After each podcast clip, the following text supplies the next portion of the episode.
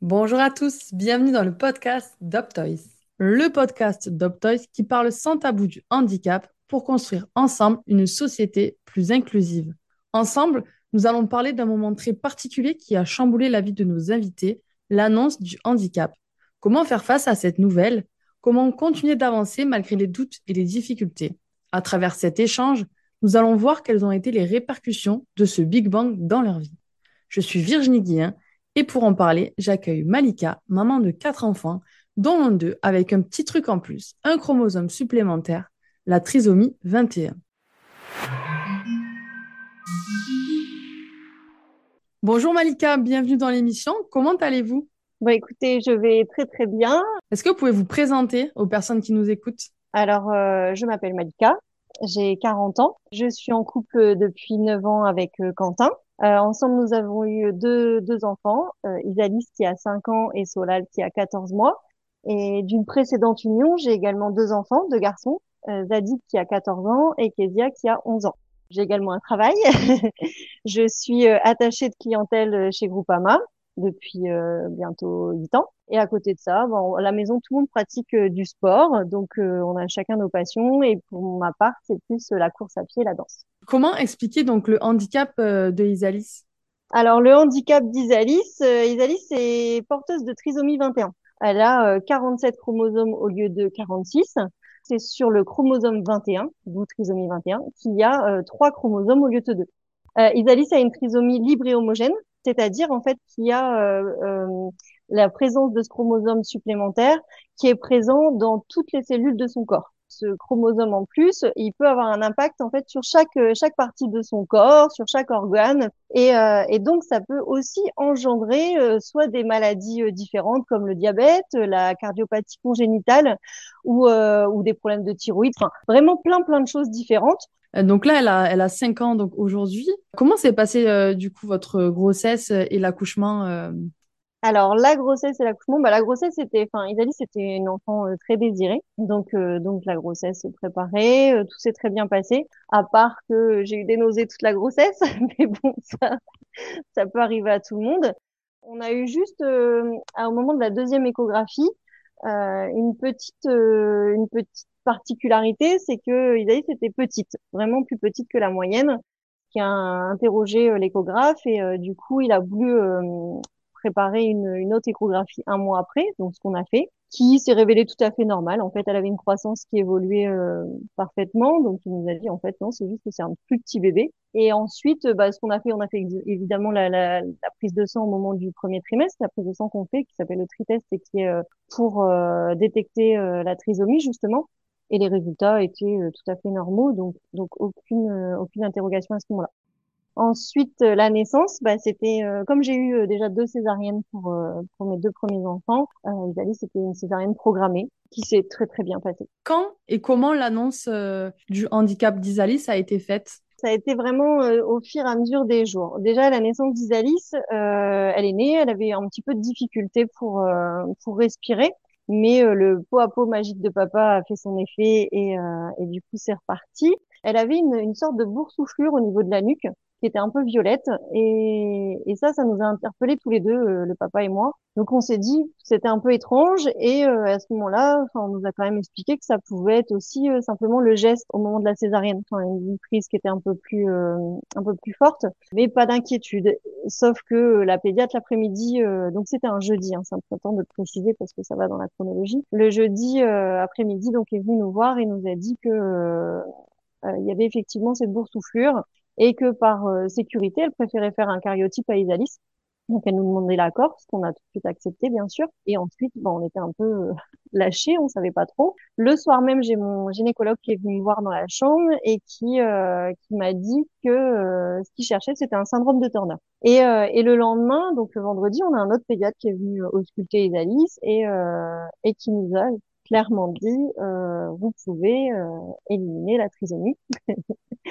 Donc, euh, comme quoi, elle n'avait pas du tout les caractéristiques de la trisomie. Qui n'était pas totalement vrai de toute façon, parce qu'après, euh, avec, avec le recul, on a pu voir euh, quelques, quelques signes, mais, mais c'est vrai que sur l'instant, c'est pas non plus flagrant. Donc, elle a fait, donc pas le samedi, le dimanche, une échographie du cœur et de l'encéphale. ils nous ont expliqué que ça se faisait automatiquement une fois qu'on faisait un cariotype, et à ce moment-là, on a commencé à voir les petites anomalies au niveau de son cœur qui pouvait aussi être tout à fait euh, autre chose éventuellement. Oui, qui pouvait pas être problématique en fait si on était sur un enfant lambda. On ne s'est pas inquiété non plus par rapport à ça et l'annonce du handicap a été euh, faite le lundi. Toujours à la maternité du coup? On était toujours à la maternité. Bah, comme j'avais une césarienne, en fait, euh, on restait plus longtemps à la maternité. Je pense que c'était pas plus mal. Au moins, on était toujours euh, entourés. Euh. Et le matin, on a eu la visite d'une psychologue qui, qui est venue nous parler pour voir comment on allait et aussi pour, euh, je pense, euh, en amont, euh, prévoir les réactions qu'on pourrait avoir avec cette annonce et qui nous a demandé si on serait capable d'aimer notre enfant quoi qu'il est. Bon, on était un peu sec et on a un peu expédié cette psychologue qui était à la base très très gentille, hein, mais nous on n'a pas apprécié cette question en disant enfin voilà notre enfant on l'aime depuis depuis qu'on l'a conçu et peut-être même avant. C'est pas là en quelques jours ou d'un seul coup on l'aime plus quoi. Donc sur le coup on était plus sur sur la défensive. Et donc, la pédiatre est, est venue l'après-midi me voir dans la chambre et mon conjoint était en train de travailler, en train de faire des travaux avec mon père à la maison. Et elle m'a demandé de, de, le faire venir. Donc là, on se doutait qu'il y avait quelque chose vraiment. C'était un peu problématique parce que bah, il a, on n'habite pas à côté de la maternité. Donc on lui, je lui ai dit, je ben non, on avait tout prévu, on va le faire en FaceTime, euh, faire l'annonce, tout ça. Et en fait, euh, elle tenait à ce qu'il soit présent. Donc, euh, donc du coup, j'ai dû l'appeler pour le faire venir. Et il arrivait bah, avec ses travaux, donc avec de la laine de verre. Euh, donc, il pouvait pas m'approcher. On a juste enlevé son t-shirt, on a mis un peignoir de la maternité et c'est tout. Euh, était présent dans la dans la chambre à ce moment-là mon beau-père, son papa et euh, et ma mère. Et moi, j'avais Alice dans les bras. la pédiatre est venue nous annoncer en présence, je crois que c'était une cuillère qui était là à ce moment-là. Et elle vous a annoncé de quelle manière, du coup, la trisomie d'Isalis c'est toujours la pédiatrie. je le précise aussi parce que c'est quelque chose qui est pas très fréquent. En général, la personne qui nous annonce le handicap de notre enfant, on n'a plus envie de la voir de notre vie. et, euh, et, nous, on a eu, on est vraiment tombé sur une pédiatre euh, géniale et, euh, qu'on a gardé et fallait dire les choses. Elle nous a annoncé clairement qu'il venait d'avoir les résultats et euh, qu'Isalis était porteuse de trisomie libre et homogène. Euh, donc là, je vous avoue que moi, à ce moment-là, libre et après ça a été euh, le trou noir complètement. Je je, je réalise à l'intérieur enfin j'essaye de réaliser ce qui se passe. C'est un choc immense. Euh, on tombe de 50 étages. On sait plus où on est on sait plus on sait plus rien. C'est euh, très très très puissant comme euh, comme ressenti. Euh, c'est même pas descriptible en fait. Tout s'écroule. Et donc votre vie avec. Mais ça c'est sur le moment hein, je parle bien et en même temps, euh, bah, je reprends mes esprits et la pédiatre continue de parler. Et au même moment, je regarde autour de moi, je vois ma mère qui est complètement euh, abasourdie, mon conjoint qui euh, qui s'est fermé euh, totalement, mon beau-père qui qui s'est un peu tassé et qui tient l'épaule de mon conjoint. C'est plusieurs sentiments qui se mêlent du coup. Voilà, c'est lesquels qui qui ressortent en premier? Bah, en premier, c'est que je vois tout le monde complètement en état de choc et moi, je tiens ma fille dans les bras. Et donc, à ce moment-là, je me dis, euh, je la regarde. Et, et là, je me dis, mais bon, il y a tout ça, mais euh, ma puce est là. notre enfant, on l'aime plus que tout, on, l'aimera de toute façon. J'ai tout de suite tous ces sentiments qui viennent et envie vraiment de la protéger, de, de, la garder contre moi, de et de dire bon, on sera là. Enfin, je même si à ce moment-là, c'est sûr que tout le monde s'écroule, je sais qu'un c'est juste l'instant en fait, c'est le choc parce que bah, chacun a sa façon de réagir face à un choc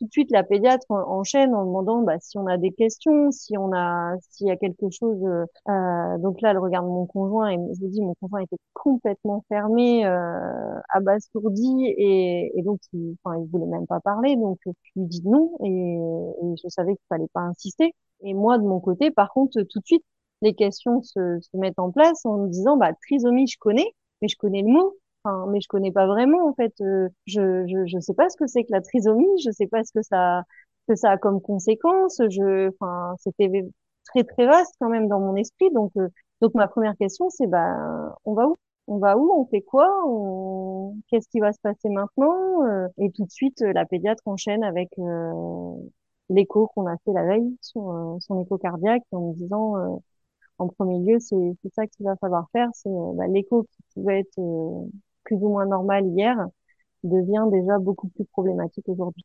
D'accord. Et en l'occurrence, Isalis, elle a, des, elle a eu des complications, euh, il me semble, on avait évoqué en amont, lorsqu'on préparait cette interview, euh, des complications médicales, euh, surtout au niveau de son cœur, c'est ça? Oui, exactement. Isalis a une cardiopathie congénitale, enfin, qui est très très fréquente hein, sur, avec les, les, enfants porteurs de trisomie. C'est quasiment un enfant sur deux, donc c'est quelque chose de, de, très courant. Ça l'a fatigué énormément, énormément, donc ça a fini par une, une, une opération en urgence à quatre mois. Et euh, comment vous avez vécu donc les différentes étapes lors de cette annonce de diagnostic? Est-ce qu'il y a eu euh, un, processus d'acceptation, une mise en action directement? Première étape, c'est vraiment le choc. Le choc, euh, le choc à encaisser, ça c'est, enfin, et n'importe quelle famille que vous pourrez, à qui vous pourrez demander, on est, enfin, tous, toutes et tous passés par là. Ensuite, c'est vraiment voir l'entourage, voir, enfin, on a besoin de se raccrocher à des gens qu'on aime et qui nous aiment et on sait que bah, ces personnes-là, elles seront là, donc euh, on fait un blog comme ça. Après, c'est tout des questionnements, c'est euh, tout un travail. Alors, le mot est très fort, mais en même temps, c'est tellement vrai. Euh, c'est tout un travail de deuil. Parce que sur le moment, même si c'est pas vrai, on, on se dit que rien ne sera plus pareil, rien ne sera plus possible de tout ce qu'on avait imaginé avec notre enfant. Euh, mais moi, j'étais tellement loin dans mes, dans mes raisonnements que c'était, en plus, alors ma fille, je l'attendais tellement. J'avais deux garçons, j'imaginais une relation mère-fille euh, hyper fusionnelle, hyper, euh, même si j'étais déjà avec les garçons, mais ça, ça s'était cassé. Elle pourra pas faire ci, elle pourra pas faire ça, au niveau des sports, au niveau de l'école, au niveau de, des copains, au niveau, enfin, c'était tout un tas de choses, en fait, de la vie de tous les jours où on se dit qu'il y aura rien qui sera, qui sera possible. À ce moment-là, on est vraiment tellement négatif parce que, parce qu'on est, en état de choc toujours, parce que l'état de choc il dure pas cinq minutes. Hein. Quand on arrivait, euh, enfin quand on est arrivé de la maternité à la maison, pareil, à ce moment-là, on est complètement perdu. On sait pas du tout où on va, on sait pas. Bah, je cherchais, cherchais des réponses. Au départ, c'est très très compliqué. Et je pense que je vais le placer tout de suite parce que c'est hyper important. C'est que euh, depuis la naissance des Alice, on a découvert plein d'autres enfants euh, porteurs de trisomie et on a des super mamans et des super papas qui euh, font des belles actions et on a une maman qui s'appelle Alice Drich qui a créé l'association M21 qui est une ligne d'écoute justement pour les personnes qui, euh, qui découvrent la trisomie de leur enfant, donc soit pendant la grossesse, soit à la naissance. J'ai même le numéro de téléphone ah bah volontiers, vous pouvez le communiquer. Alors, le numéro de téléphone de M21, donc la ligne d'écoute, hein, c'est le 09 86 87 21 01. Du coup, cette association, elle vous a aidé, vous, à faire ce chemin euh, euh, vers euh, l'annonce du handicap, l'accueil de, de, cette annonce? Non, pas du tout, parce que l'association n'était pas encore créée. et, et, justement, vous avez été épaulé par d'autres associations ou par, ou par des professionnels de santé en particulier? Pour dire la vérité, euh, nous, en tant que parents, pas trop. C'est ça qui était, qui était, qui était difficile, c'est qu'on était quand même vraiment très, très seuls au départ. Et à part des proches, à part, euh, enfin, ou la pédiatre qui était quand même hyper présente dans notre vie à ce moment-là. Sinon, c'est vrai qu'on n'avait pas de d'échappatoire, en fait, pour, euh, pour lâcher ce qu'on avait. Et euh, c'est ce qui a été un peu compliqué aussi au sein de notre famille, parce que chez nous, euh, l'annonce du handicap, euh, ça a fait aussi exploser la famille, parce que chacun réagit différemment à l'annonce du handicap, chacun réagit différemment au quotidien ensuite, et euh, autant moi j'étais dans l'action. Face à cette annonce, vous avez tout de suite été dans l'action et dans la mise en place euh, dans une logistique particulière? Comment comment vous avez amené cette action? Alors en fait, bah c'est même pas forcément moi qui étais à l'origine de tout ça, mais comme Isalis était malade du cœur, on voyait le, la pédiatre déjà trois fois par semaine. C'était déjà très rempli, plus l'hôpital qui ensuite s'est greffé. Euh, donc on allait à l'hôpital, on faisait des, donc on avait un, un cardiopédiatre aussi. Euh, et, euh, et, ensuite on avait plein plein plein de, de choses à vérifier. Donc euh, c'était son ventre, c'était, il y avait vraiment plein de spécialistes, des échos, des radios, des euh, pour voir tout, tout, ce qui pouvait aller ou ne, ou ne pas aller. Et, euh, et, dès ces deux mois, en fait, euh, on a la kiné qui s'est mis en place. Enfin, en fait, tout, tout s'est mis en place quand même relativement rapidement. Et moi, j'étais quand même déjà maman aussi, j'avais déjà deux premiers enfants, donc donc tout ça mélangé au moment de la rentrée. ça a fait que j'étais très occupée. Mais mon conjoint, euh, pour lui, c'était sa première, euh, sa première enfant. Il est plus jeune que moi aussi, faut le, faut le préciser. Et ça a été un choc euh, du même acabit que le mien. Mais par contre, il s'est plus enfermé sur lui-même, je pense, à ce moment-là que moi j'allais sur les réseaux, j'allais euh, j'allais chercher des, des, informations. Voilà, je...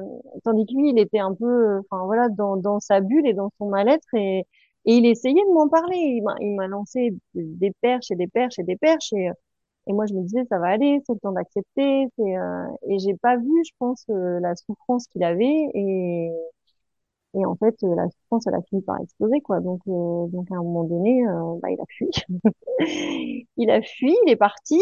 alors, il est parti, mais il est pas il parti. Il est revenu, oui. et, et en plus, il était là. Il était, enfin, voilà, il est pas parti longtemps. Il est parti un mois et demi. Mais le, le temps qu'il parte, en fait, on, je vous dis, on avait des rendez-vous trois, quatre fois par semaine. Il était là à chaque rendez-vous d'Isalis. Donc c'était le temps pour lui de faire face et, euh, et on a Isaïe s'est opéré comme je le précisais à, à cœur ouvert à quatre mois. Donc euh, donc là on s'est retrouvés euh, en hibernation sur Paris tous les trois. Et en fait l'opération du cœur d'Isaïe s'est merveilleusement bien passée. Et Isaïe une championne comme toujours euh, a très très bien réagi à l'intervention. Et euh, et elle s'est battue vraiment qui nous a rempli le cœur de, de, joie en fait et ça nous a enfin apaisé parce que c'était quand même une épée de Damoclès qu'on avait depuis quatre mois au-dessus de la tête et euh, qui pour moi prenait le dessus sur la trisomie en fait. C'est c'est chouette d'entendre que que ça que ça se termine bien. On a euh... réparé les cœurs de tout le monde.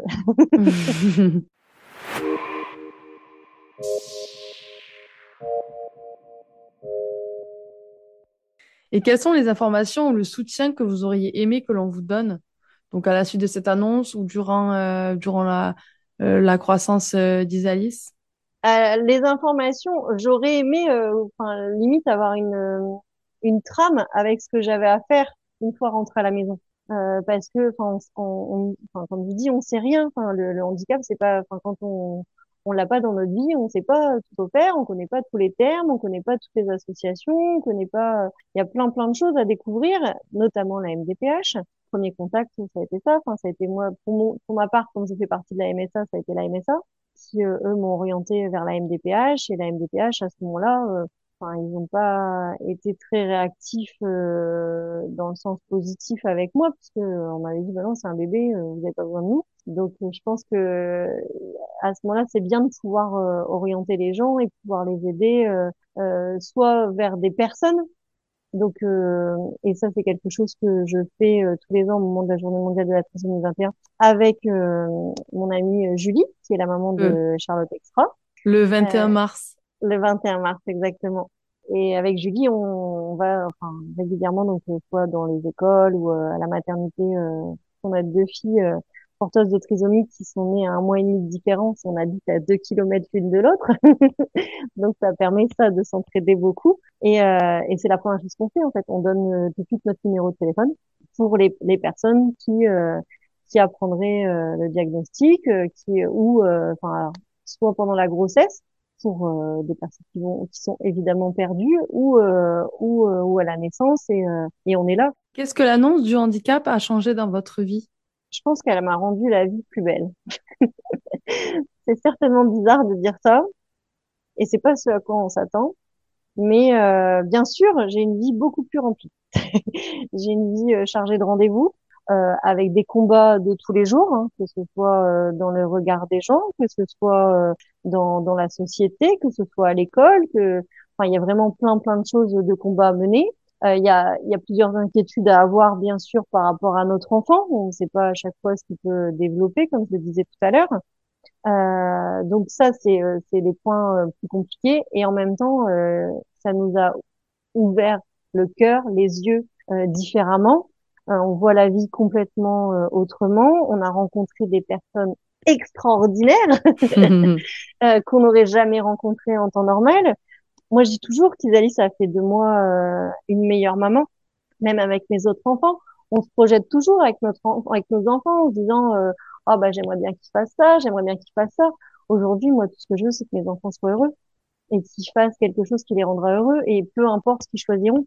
le principal, c'est c'est vraiment ça la vie, quoi. C'est d'être heureux, c'est pas. C'est pas d'être parfait. hein. Comme une citation le dit, l'important dans la vie, c'est d'être heureux, pas d'être parfait. Qu'aimeriez-vous dire à d'autres personnes qui sont dans la même situation que vous, donc qui ont appris le handicap de leur enfant récemment ou le leur? de se laisser du temps parce qu'on y a plein d'étapes par lesquelles on, on doit passer. Alors euh, certains vont passer plus vite que d'autres. Ça dépend vraiment les personnalités et les vécus aussi de chacun. Mais euh, déjà de se laisser du temps, de pas être tout de suite euh, en disant j'y arriverai pas, ça va être trop dur, je vais pas l'aimer, je vais de de voir en allant jour après jour. Alors ça c'est la contradiction complète du handicap, c'est que le handicap se vit au jour le jour mais doit se prévoir sur de nombreuses années. et c'est très compliqué à manier les deux. Et euh, donc là, elle est rentrée en quelle classe, euh, Isalis En grande section. Et ça se passe bien du coup? Alors là, ça se passe très très bien. Euh, maintenant, on a un rodage qui s'est fait. Euh, Isalis a une, une AESH, mais c'est une personne en fait qui s'occupe d'elle et elle a le droit à 12 heures par semaine. Euh, il y a des adaptations, bien sûr. Euh, maintenant, on, comme on explique aussi aux, aux, aux professeurs, c'est que elle a besoin des mêmes règles que les autres enfants. Et donc cette année, elle est en grande section et on projette en fait de pouvoir faire des euh, des décloisonnements euh, en moyenne section euh, pour euh, justement acquérir tout ce qu'elle n'a pas pu acquérir l'année dernière, tout ce qui est maths, euh, enfin des choses un peu plus précises. Et notre souhait aujourd'hui, c'est de pouvoir faire enfin monter un dossier pour qu'elle puisse rester en grande section aussi l'année prochaine. Est-ce qu'elle préfère justement quand elle va à la maternelle? Elle aime bien faire quelque chose en particulier ou c'est plus l'aspect social qui lui plaît, le fait de retrouver euh, ses petits copains et ses petites copines? Alors, Isalie, c'est une petite fille très enjouée qui adore faire plein de choses et découvrir et apprendre. Donc ça, c'est une grande chance parce que, euh, alors, elle se lasse quand même très vite, hein, mais, euh, mais par contre, elle, elle est toujours demandeuse de nouvelles connaissances. Donc, dès qu'on va lui présenter une nouvelle activité, une nouvelle euh, quelque chose de nouveau, elle va toujours aller euh, découvrir cette, cette, chose. Après, elle adore bah, évidemment toutes les chansons, elle adore danser, elle adore, euh, elle adore les dessins, elle adore là en ce moment, elle a envie d'écrire, donc, euh, donc elle essaye d'écrire euh, le plus possible. elle apprend l'alphabet, elle apprend à compter. Et quel serait votre mot de la fin et une phrase qui vous inspire? J'ai une phrase qui est qui est d'un comédien qui est mis en lumière par Stéphanie Pilonka. réalisatrice, oui. Qui est euh, Samuel Alain Abibol, euh, qui, euh, qui a dit La vie est trop courte pour être petite. Et c'est tellement vrai. Ça résume bien le, le, ton de cette interview et, et cet espoir et ce message d'amour que vous faites passer à travers votre fille et votre famille, en tout cas. Bah merci Malika pour, pour ce témoignage et pour votre confiance. Merci à vous.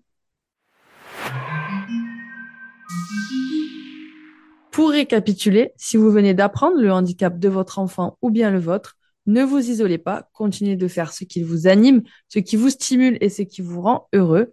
Rapprochez-vous d'associations adéquates qui pourront vous aider, par le biais des réseaux sociaux par exemple. Et si vous en ressentez le besoin, faites-vous accompagner par un psychologue afin de libérer la parole. Vous pouvez nous suivre sur Apple Podcast, Deezer, Spotify ou sur votre plateforme préférée. Et si vous souhaitez vous aussi, comme Malika, partager votre histoire, envoyez-nous un message sur nos réseaux sociaux. Merci pour votre écoute et en attendant, prenez soin de vous.